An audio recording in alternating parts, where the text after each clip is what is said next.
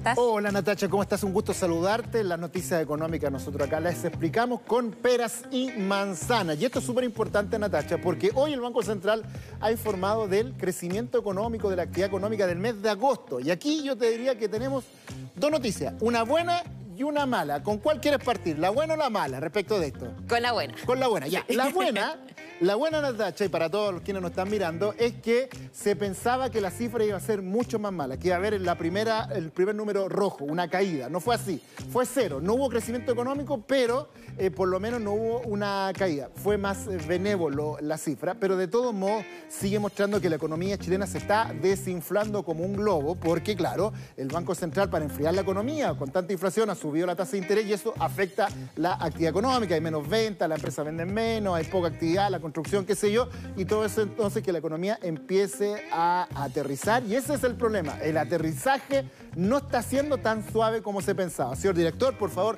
vamos con los números para explicar esto con Pérez y Manzana, qué significa esto para la gente, señora, señor. La portada, economía chilena entonces no registra crecimiento en el mes de agosto, crecimiento cero, no hay crecimiento. Vamos con el número de hoy día, vamos con la otra gráfica porque esto es tremendamente importante para la gente. El crecimiento en el mes de agosto fue de 0%. Esto, aquí está toda la actividad económica, la pesca, la agricultura, los bancos, la industria, el comercio grande, mediano, pequeño, todo, todo, todo. Tuvimos una cero variación respecto de agosto del año pasado. Es el peor resultado en 18 meses desde cuando tuvo la crisis económica producto de la pandemia. Aquí está la parte negativa que yo te decía, eh, Natacha. O sea, por un lado, eh, no fue tan malo por lo que se pensaba, pero de todos modos sigue siendo mostrando una desinflada.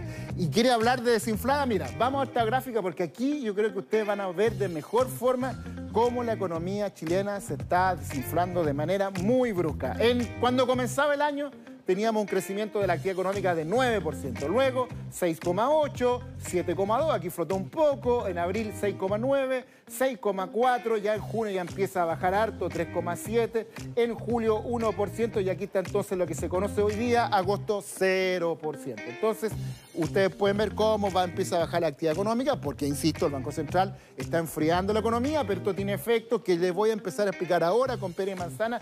Por favor, vamos a la otra gráfica para ver qué significa esto para la gente común y corriente, para los trabajadores, para los familiares, para los hogares. ¿En qué se grafica que la economía chilena se esté desinflando? Varias cosas. Uno, bajan las ventas, es un factor. Eh, las empresas no invierten eh, y ahí entonces se va complicando la situación. Por lo tanto, hay más posibilidades de perder el empleo. Si una empresa no está vendiendo sus productos y tiene que pagar las cuentas, qué sé yo, por lo tanto puede sacrificar lamentablemente a uno de sus trabajadores y despedirlo. Eh, se hace más difícil encontrar un empleo por la misma situación y se estancan los sueldos. Si no hay un movimiento, si no viene una grúa, no te llevan de, oye, me están ofreciendo pega a otro lado, que si no, están despidiendo, entonces es más difícil ir a donde el jefe y decirle, oiga, sube el sueldo, pero si la situación económica está re complicada, ¿cómo te va a subir el sueldo? Todo eso se enmarca dentro de lo que está viviendo la economía. Ayer el ministro de Hacienda dijo en un programa de TVN que de todo modo la recesión económica que se va a venir va a ser como una réplica del terremoto que fue la crisis económica por la pandemia. Según el ministro de Hacienda, que está ahora en una pauta, ya vamos a ver qué es lo que dice de esto, esta crisis económica no va a ser tan severa como fue lo que ocurrió con la pandemia, cuando tuvimos que cerrar y hubo gran desempleo. Bueno, vamos a ver si eso se cumple. Si es así, sería eh, bastante bueno. Veamos con un analista qué es lo que dice respecto de los efectos en la gente de esta desaceleración de la economía. Lo escuchamos. El IMASEC es un verdadero termómetro de nuestra economía y que muestra hoy día que nos seguimos desacelerando con un crecimiento del 0%. Esto no es una buena noticia porque va a impactar negativamente en el empleo. No estamos siendo capaces de producir más y mejores bienes y el consumo mayorista ha caído. La compra de equipos o de herramientas e instrumentos necesarios para generar más empleo. Y por el otro lado también afecta la inflación porque una menor producción de bienes significa que no somos capaces de equiparar la cantidad de demanda que hay. Y una forma de controlar la inflación es producir más y mejores bienes y servicios. Bueno, y por eso entonces es clave lo que se está haciendo en el gobierno con el presupuesto, porque saben, Natacha, que una de las cosas que se está haciendo es gastar dinero en infraestructura, en obras públicas, construir caminos, pavimentar calles, hacer casas, viviendas sociales, porque además que tenemos un déficit en viviendas sociales, todo eso genera mucho empleo y dinamiza, eh, aunque sean del sector público, vas comprando una constructora, una ferretería, un negocio, los obreros de eso van a comprarle al negocio de la esquina el sanguchito al pan con jamón en la mañana y eso tú tienes que entonces tratar de mover la economía con tus recursos públicos. Eso es lo que debe hacer el gobierno en este momento. Y yo te decía al principio, Natacha, una buena y una mala. La mala es esto, que la economía se sigue desinflando y hay que ver cómo va a ser esta recesión que se nos viene. Ojalá que sea lo más suave posible.